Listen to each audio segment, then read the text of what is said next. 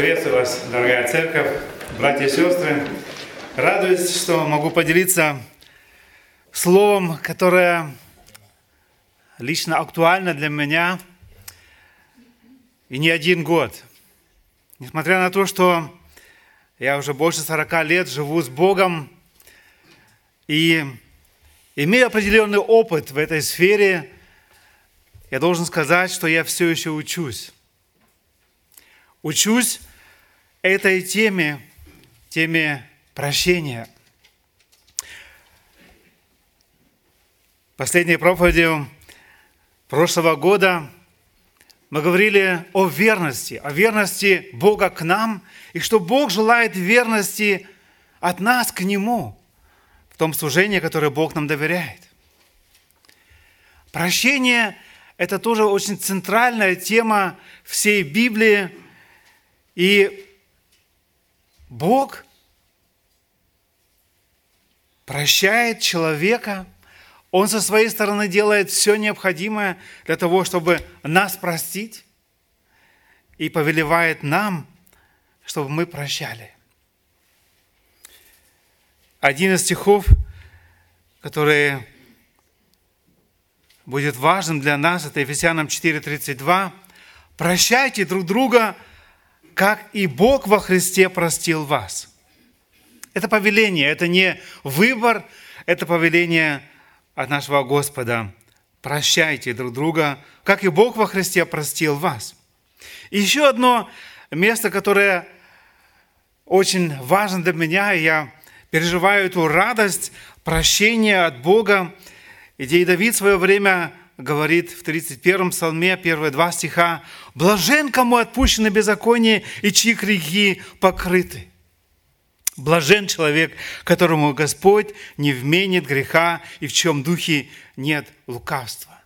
Это блаженство, это счастье знать, что Бог тебя простил. И блаженство и счастье переживать, что когда ты переживаешь, что и ближний твой, где были напряженные отношения, где дьяволу удалось посеять грех между тобой и другим человеком, и где происходит прощение. Прощение, счастье прощения, так и назвал свою проповедь сегодня. В одном из гимнов Джон Ньютон, который жил 1725 по 1807 год, говорит о великом Спасителе, который не погнушался даже жестоким капитаном. Бог спас душу этого человека, занимающегося торговлей рабов. Он написал слова замечательного гимна, и теперь мы и многие другие христиане поем его на мелодию песни американских рабов. «О благодать! Спасен тобой!»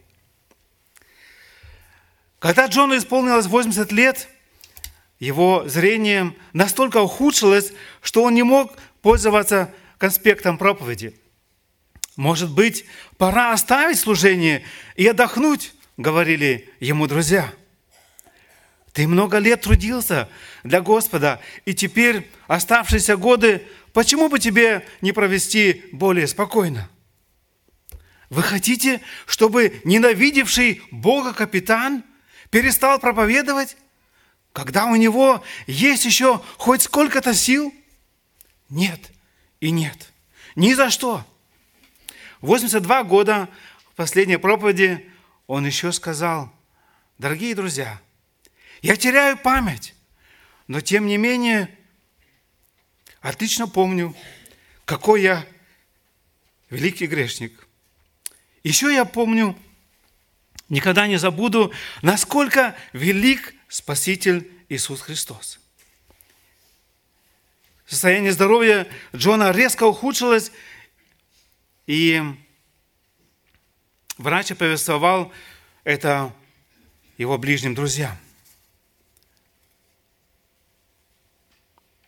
Для того, чтобы попрощаться.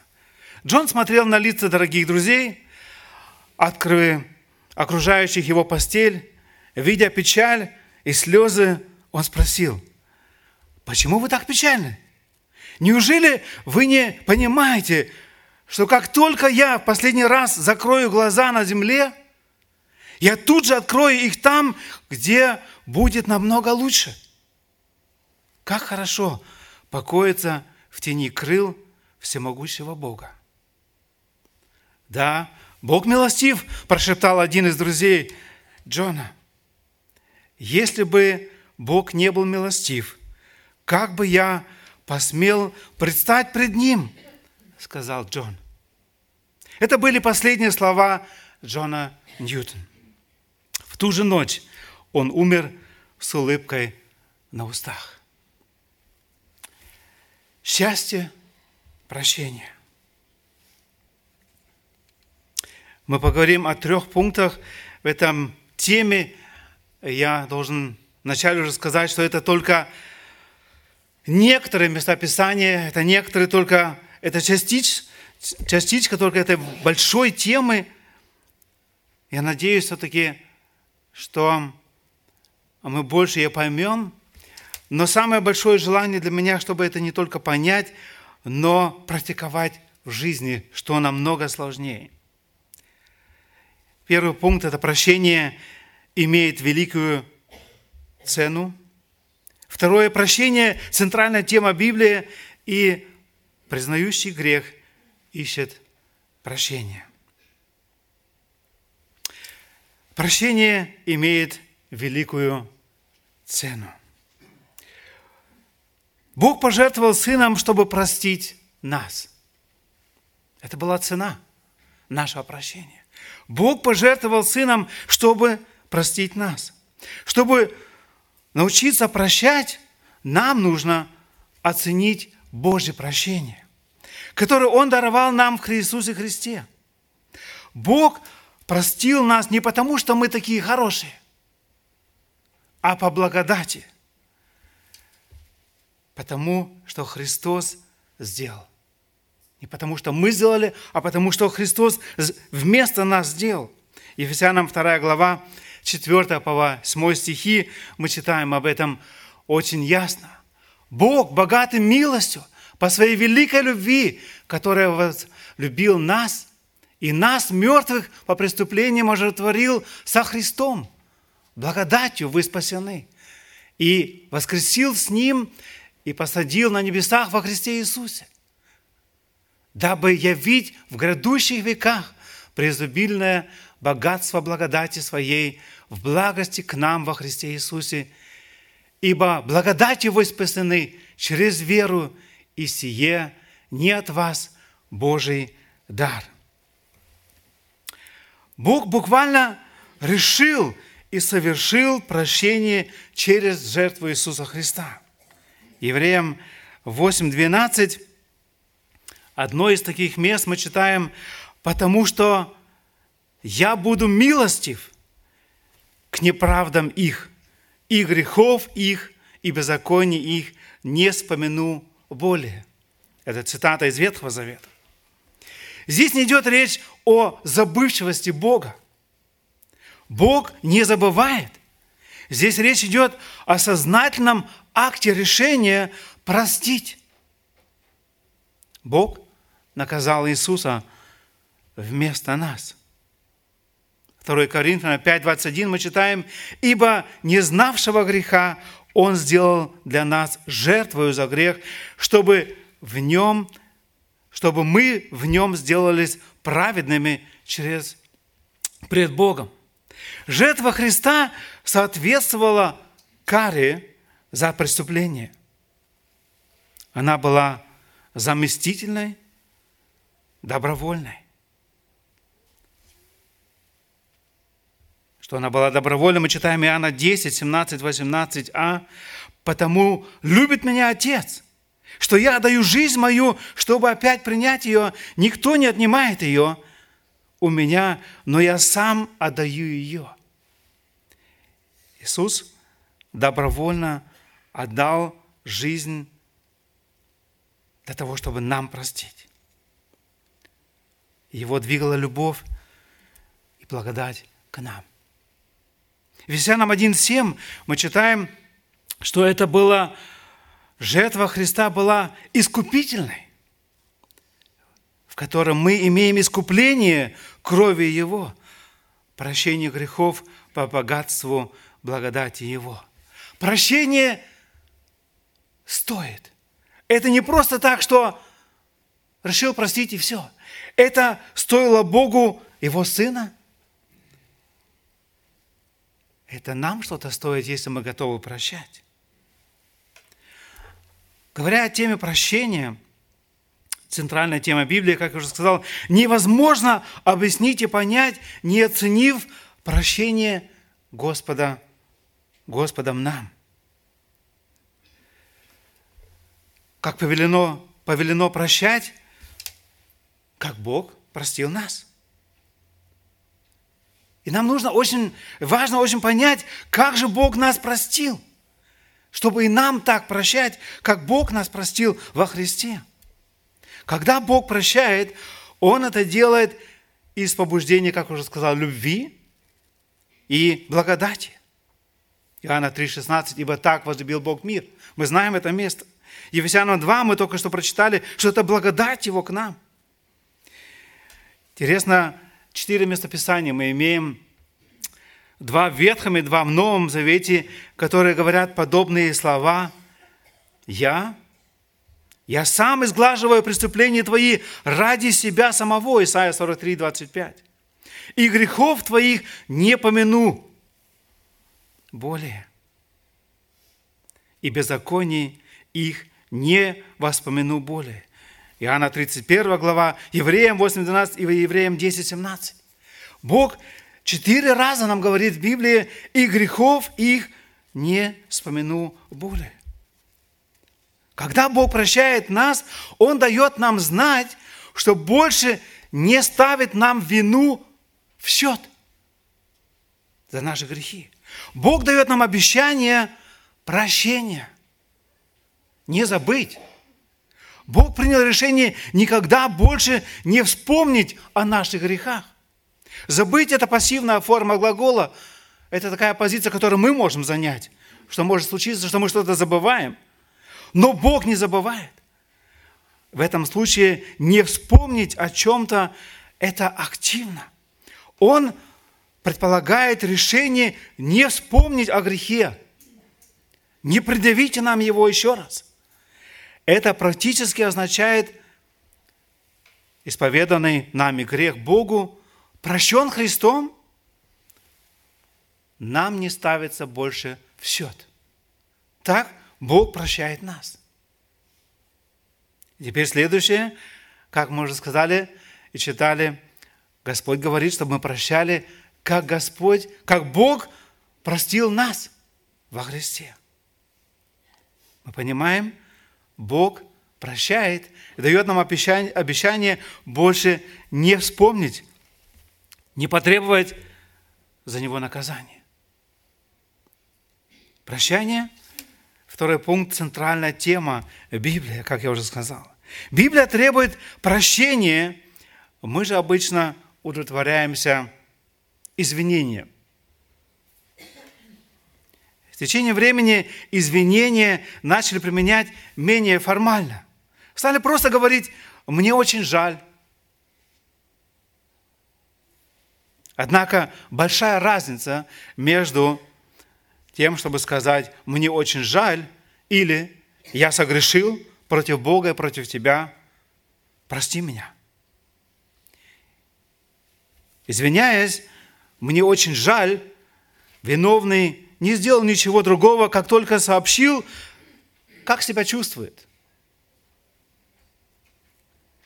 Когда кто говорит, я обидел тебя, прости меня. Он просит ближнего человека дать обещание, что тот раз и навсегда похоронит это дело, эту обиду в этом случае.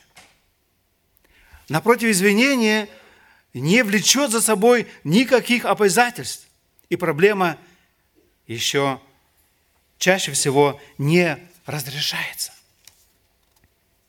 Посмотрим еще некоторые местописания, которые Бог нам оставил в своем слове, которые дают нам ясное указание, как нам прощать, дабы нам иметь прощение от Бога. Колоссянам 3.13 мы читаем, «Снисходя друг другу прощая взаимно, если кто на кого имеет жалобу, как Христос простил вас, так и вы. Христос страдал невинно. Его унижали, плевали в лицо, бичевали, в голову били терновый венец и в конце позорно распяли, как разбойника. 1 Петра 2, 22, 23 мы читаем, «Он не сделал никакого греха, и не было лести в устах его, будучи злословием, он не засловил взаимно, страдая, не угрожал, но предал то судьи праведному.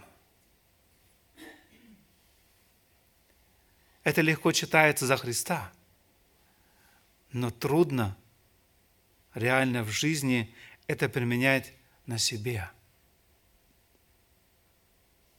Христос имел власть не допустить это засловие и ответить судом сразу же. Но Христос любит, долготерпит и предлагает благодать прощения. Если же человек до смерти не покается, ждет его суд праведный. Но Бог, Христос сначала терпит, любит и предлагает ему прощение.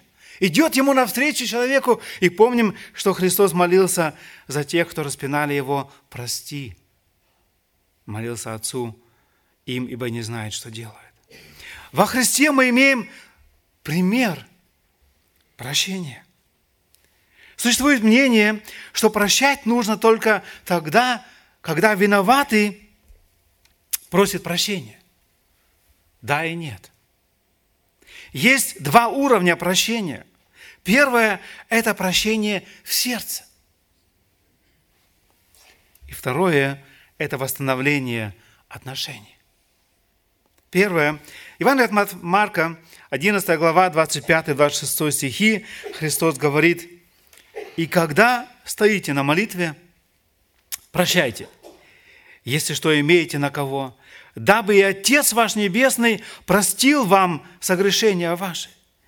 Если же не прощаете, то и Отец ваш Небесный не простит вам согрешений ваших. Это повеление Христа. Простить обидчика, человека, согрешившего против вас.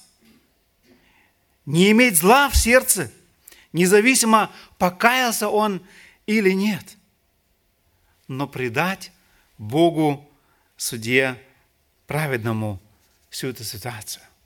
Это призыв к нам. Когда мы стоим на молитве, прощать того, кто нас обидел, огорчил и кто против нас огрешил. Не складывай непрощение в твоем сердце освободить свое сердце от горечи. Почему это так важно?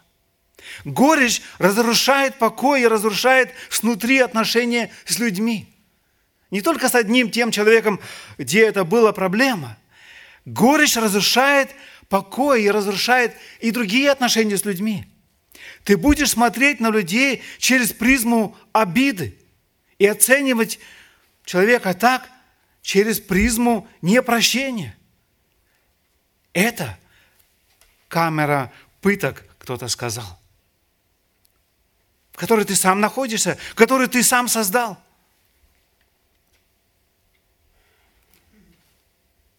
Непрощающий человек мучает свою душу в гневе на обидчика. Не пей яд с целью этим отравить другого человека. Эту горечь. Если в сердце держишь обиду и огорчение, ты сам себя уничтожаешь. Но главное – это повеление Бога к нам, чтобы простить. Для того, чтобы и мы могли рассчитывать на прощение от Бога, как мы только что прочитали. Второе – это уровень прощения, восстановления отношений. Следующий важный шаг – готовность восстановить отношения, если обидчик покается. Готовность восстановить отношения, если обидчик покается. Луки 17, 3 по 4 стихи. Наблюдайте за собою. Если же согрешит против тебя брат твой, выговори ему. И если покается, прости ему. И если семь раз в день согрешит против тебя, и семь раз в день обратится и скажет, каюсь, прости ему. Интересно, как Иисус здесь дает вступление этим стихам. Наблюдайте за собою. Не за другими, в первую очередь, за собой. Как мы в этих отношениях будем идти дальше. Цель прощения – восстановление.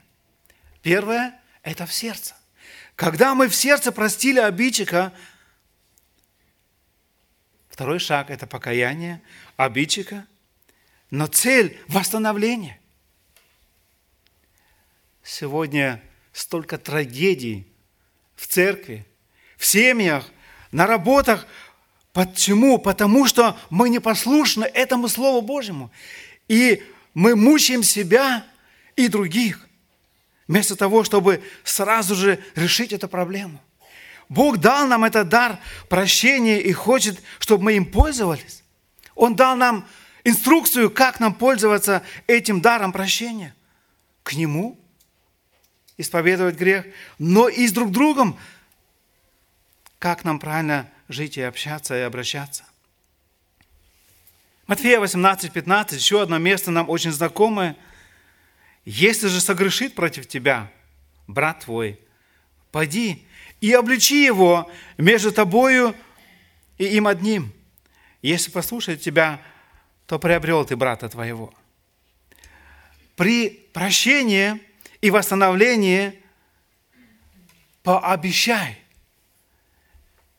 По примеру Бога, как мы читали уже в 8.12 евреям и другие места, и грехов их не воспомяну более, пообещай простить ему.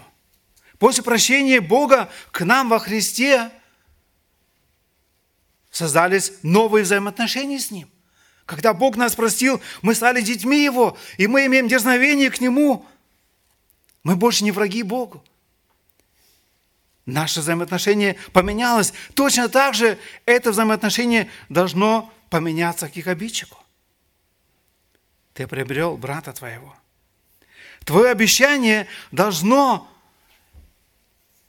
можно сказать, и может выглядеть к обидчику, сделавший и признавший грех, прощая ему примерно так. Я не буду держать твоего греха в моем сердце. Если ты говоришь, я прощаю, он попросил у тебя прощения, ты говоришь, я прощаю, для себя ясно должно быть, и другой так понимает, я, который обижен, не буду держать твоего греха в моем сердце. Второе, я не буду твой грех использовать против тебя. Он исповеданный, прощенный.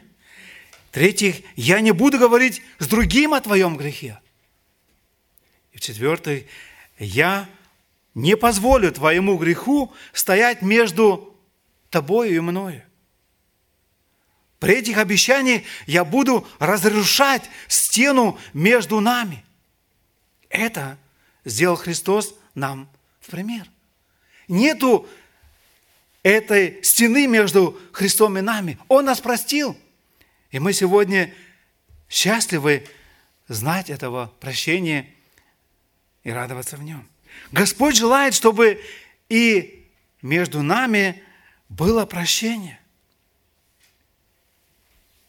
Кстати, неспособность прощать может быть признаком непрощенного сердца. Если ты говоришь, я не могу простить, я это буквально недавно опять слышал, я не могу простить.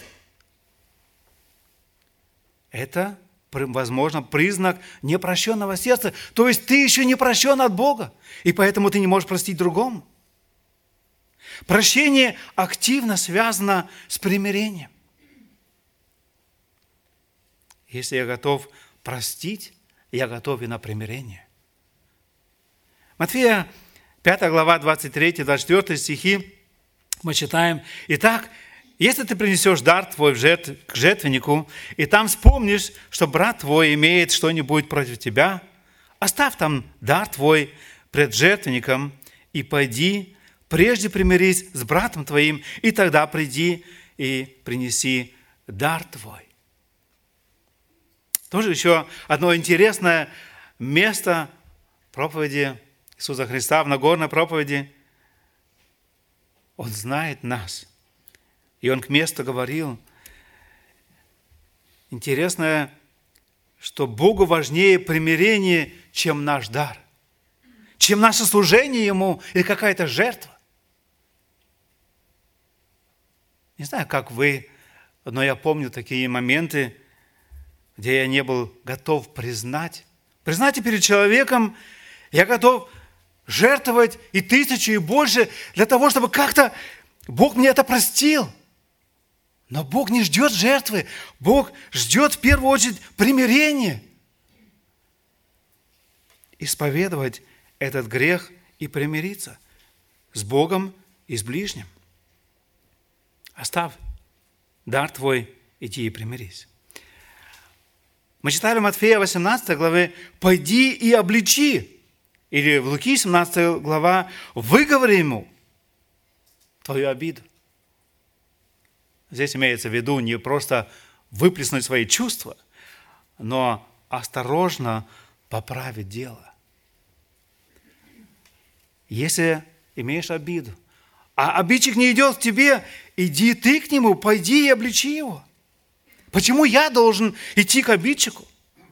Почему его проступок обязывает меня что-то предпринять? Слово Божие учит нас. Часто этот обидчик даже не осознал это, что он обидел тебя. Возможно, он и не готов прийти к тебе.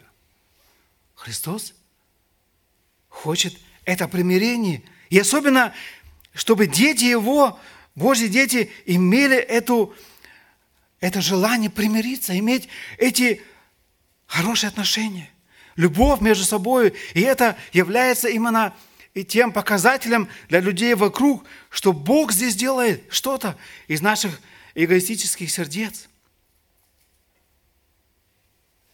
Конечно, Бог и желает, чтобы мы шли и просили прощения, и об этом говорят Местописания.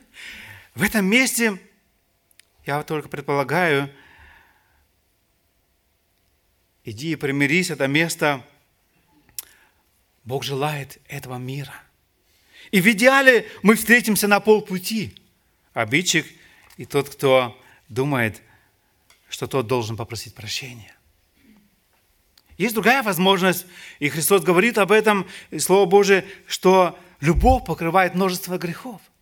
И есть много таких проступков, где просто мы любовью покрываем, где мы не ждем прощения друг от друга, или это высказать так, как я уже сегодня это сказал. Но либо покрыть любовью, либо это сказать и привести в порядок, но не просто ждать, чтобы как-то время прошло, травка выросла над всем этим и все. Оно так не проходит. Как оно, как оно выглядит практически, еще некоторые э, советы. Учение прощать, как мы уже читали, это именно очень актуально – простить в сердце, это непросто, это трудно. Когда тут буквально все горит, когда каждая клеточка требует справедливости или возмездия, Слово Божие говорит, прощайте. Это нужно вымолить у Бога. Оно не просто так, это чувство приходит, что я готов простить. Во мне чувство это должно быть наказано. Он вот так издалека должен приползти ко мне на коленях, чтобы я ему простил. У нас есть свои представления, как оно может выглядеть. Но Господь говорит нам прощать, простить в сердце. Не держите зла на согрешившего против вас. но предайте его Богу. Это против нашего естества. Поэтому только у Христа можно этому научиться. Как я уже сказал, это горечь в нашем сердце. Это как ядовитая кислота. Она будет разрушать нашу душу и наше здоровье. Горечь оскорбляет Святого Духа. Мы читаем об этом. Который родил нас выше и сохраняет нас к спасению. Который умудряет к жизни вечной. Прощая в сердце, молись о силе прощения. Когда Он придет, чтобы ты мог сказать, да, я прощаю, это значит, я обещаю, это больше не использовать против тебя. Уже заранее нужно просить об этом силу Бога, потому что в этот момент можно вдруг и не суметь это сделать. Учись греховную реакцию поменять на благочестивое поведение. Здесь практика жизни соприкасается с истиной. Это трудно, но нужно решить, что я буду делать, когда он попросит меня прощения. Сказать, да, я прощаю, потому что я Господь, желаю, чтобы и Господь меня простил. Как необходимо заменить огорчение, чувство обиды, оскорбленного достоинства истинное Писание. Только это может нам помочь сказать, я послушен Богу здесь. Я не прислушиваюсь своих чувств, хотя они говорят мне все по-другому. Я слушаюсь Бога. Подчиниться истине Слова Божьего. Только это может в нас, нас подвинуть к этому послушанию, и в свое время и наши чувства могут измениться. Еще некоторые моменты практические – Христос говорит очень ясно об этом. Молитесь за обижающих вас. Каждый раз, когда вспоминаете обидчика, на колени и просить благословения об этом обидчике. Что Бог его благословил, дал ему здоровье, силы, что Бог миловал его. Молите о том, чтобы Он показал вам, как вы можете послужить обидчику. Матфея 5.44, очень такое серьезное место здесь. А я говорю вам, любите врагов ваших, благословляйте проклинающих вас, благотворите ненавидящим вас и молитесь за обижающих вас и гонящих вас. Не только молиться за них, но благотворите – Делайте что-то хорошее для этих врагов. Еще раз. По нашему характеру эгоистичному мы на это не способны. Это нужно вымолить у Бога эти силы, чтобы сделать это добро этому человеку. Я думаю, у нас есть моменты, мы знаем определенных обидчиков, как мы молимся за них. Я не хочу приводить личные примеры сейчас здесь, у нас времени много, мало, но тема еще большая. Здесь происходит формирование библейского мышления, когда мы молимся, когда мы ищем, как мы можем помочь этим людям, благословить и намеренно послужить им. Мы просим у Бога мудрости для этого, чтобы этим прославить Бога, собрать уголья на голову другого врага, как мы читаем в другом месте. Заранее принять решение, как я подойду к брату, к сестре, как я поприветствую, пожелаю его доброго дня и благословения. Здесь речь идет не о чувствах, а о действиях, которые мы совершаем без чувств. И Бог может это использовать, и, как я уже сказал, чувства могут прийти позже. Как бы этого трудно нам не было, послушании Богу это делать. Филиппийцам 4, 9. Здесь очень важный момент, чтобы мы желали действительно иметь чистую совесть, чему вы научились, что приняли и слышали, и видели во мне, то исполняйте, и Бог мира будет с вами. То есть здесь речь идет не о том, что мы, мы только это знали, как нам нужно поступать, но чтобы мы и поступали, как слышали и видели. И тогда и Бог мира будет с вами. Здесь речь идет о послушании. Еще раз, не о наших чувствах. И только тогда, когда мы будем это делать, реально Бог мира будет с вами. Все делайте для славы Божьей, мы читаем на другом месте. Примиритесь.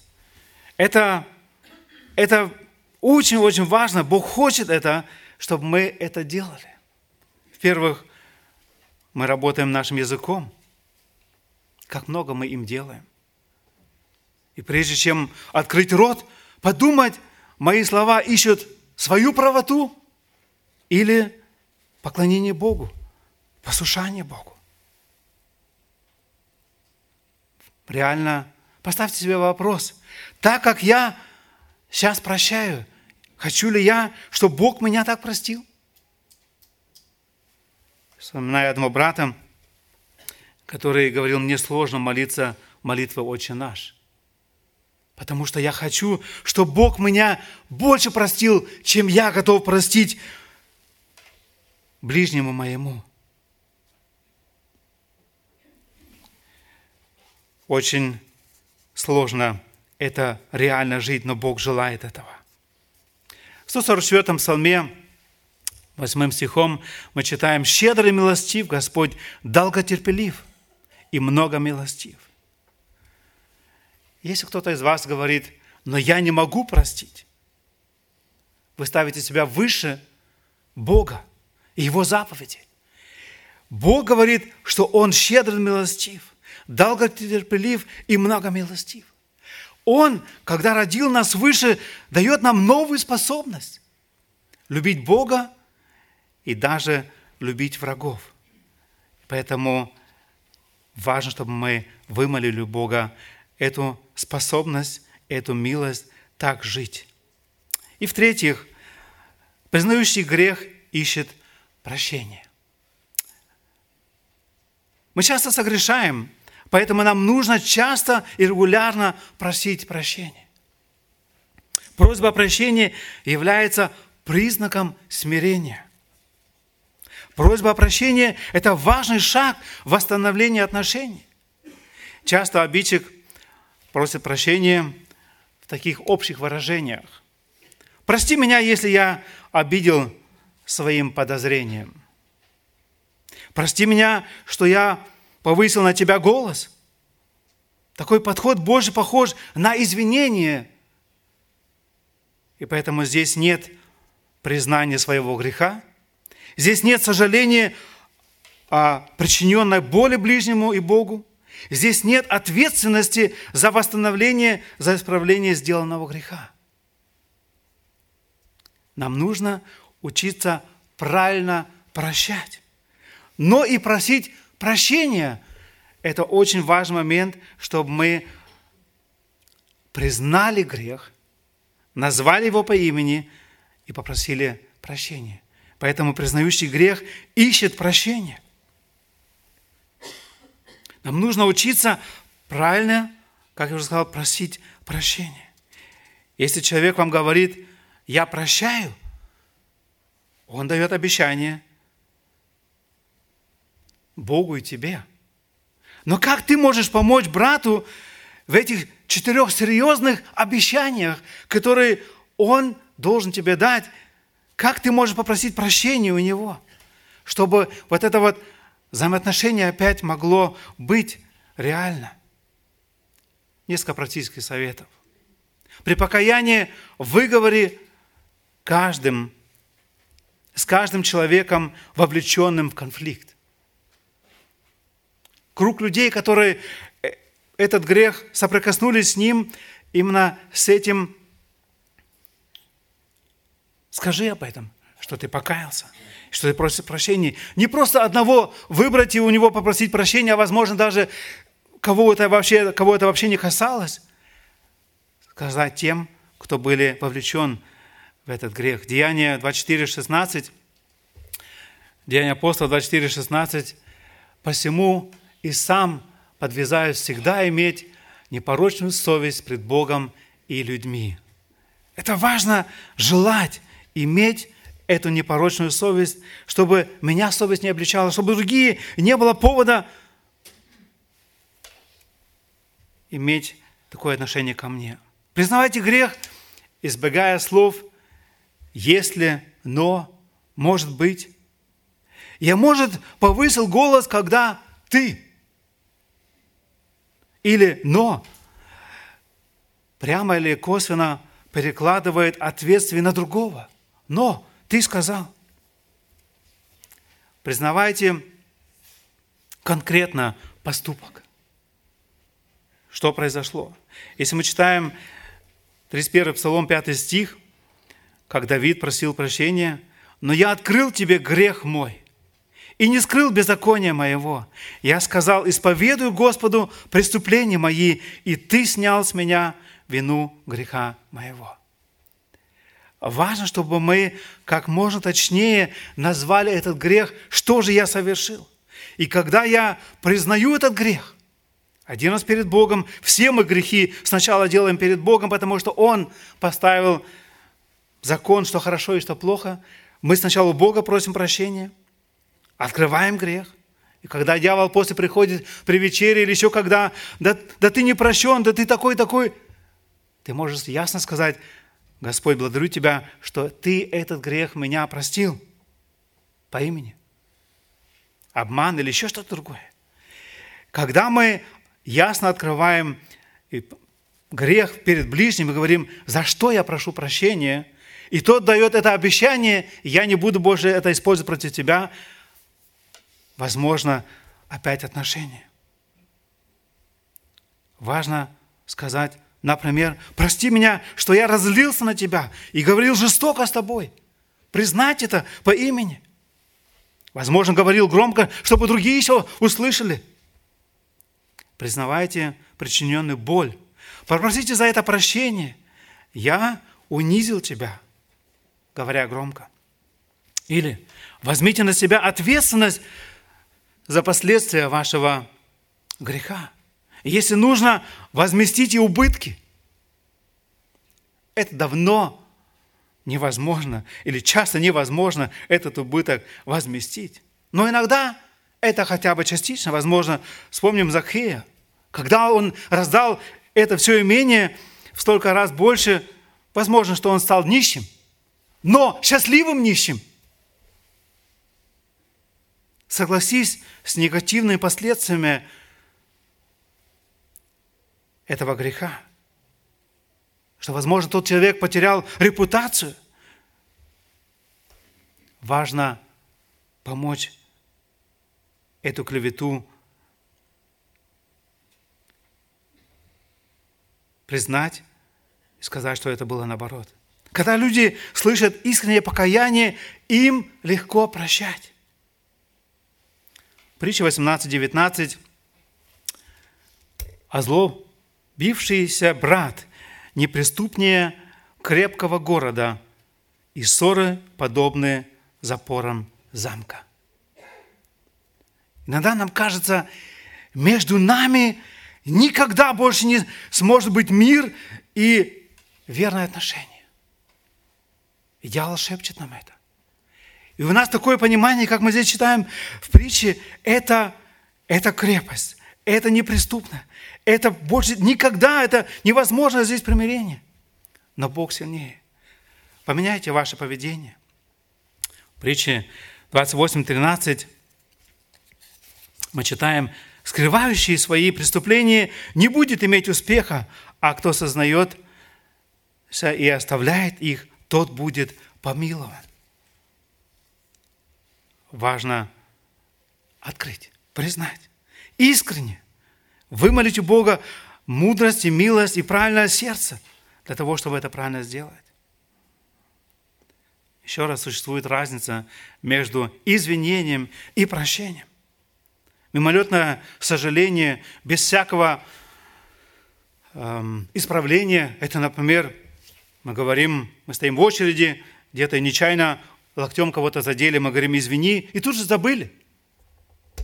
Но исправление поведения ради блага ближнего, когда между нами был грех, это что-то совсем другое. Поэтому важно эту тему знать для себя и реально стараться жить. Попросите прощения и не настаивайте на быстром решении отношений. Дайте человеку время. Не требуйте прощения, особенно когда ваш грех создал серьезные проблемы. Чем больше грех, тем меньше ожидания прощения. Просите – а не требуйте.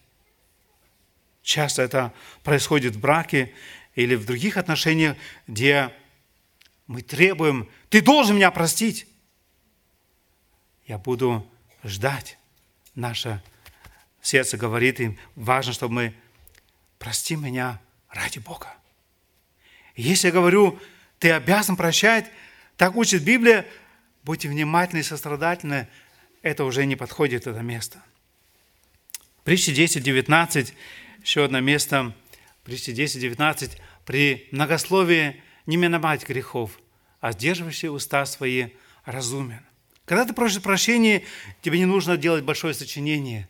В кратких словах обдумай, как это сказать, чтобы в этом многословии вдруг не опять согрешить и просто выговориться, как часто это мы ощущаем, что происходит. Вроде пришел попросить прощения, а он только говорит и говорит, и уже наоборот в конце выглядит, что ты виноват, вместо того, чтобы он был виноват. Счастье прощения. Давид мог сказать, блажен, кому отпущено беззаконие и чьи грехи покрыты. Когда нету больше лести, когда это блаженство, когда ты знаешь, что Бог тебя простил – это блаженство, когда между нами происходит прощение. Бог учит нас прощать. Бог желает нам в этом помочь. Это трудно? Да. Возможно с Господом? Да. Поэтому будем желать Его. Как мы сказали, для того, чтобы нам научиться прощать, нам нужно иметь всегда в виду Иисуса Христа, Бога, который нам простил во Христе – оно имеет великую цену. И для нас прощение, сказать, я не буду требовать от тебя больше, я не буду это против тебя больше использовать, это непросто. Имеет большую цену. Возможно, и какой-то убыток, если тебя оборовали или еще что-то. Но Господь желает, чтобы мы прощали. Прощение – центральная тема Библии. И если мы желаем, чтобы Бог нас простил – мы читали, Иисус говорит, тогда и нам нужно прощать. Признающий грех ищет прощения и получает его. Когда мы сознаем свой грех перед Богом, мы исповедуем грех, открываем его перед Богом, Бог закрывает, Бог прощает, мы получаем прощение. И Бог желает, чтобы и в наших отношениях мы искали прощение там, где мы виноваты, и получали его. Это так печально, так больно, когда ты слышишь, когда дети больше не разговаривают с родителями, или наоборот, когда в семьях невозможен больше разговор. В Господе мы имеем способность просить прощения, выговорить, обличить в молитве и с молитвой, но и прощать. Бог нам дает милость это активно делать. Пусть Господь нам поможет в этом непростом решении или то что требование к нам, чтобы мы прощали. Я верю, что Бог прославляется, когда это происходит. Я верю и молю Бога, что Бог мне лично помог в этом. но и мы как церковь, и каждый отдельно в наших отношениях могли реально пережить это счастье прощения. Аминь. Встанем по возможности. Попросим Господа, чтобы Бог помог нам это реально жить.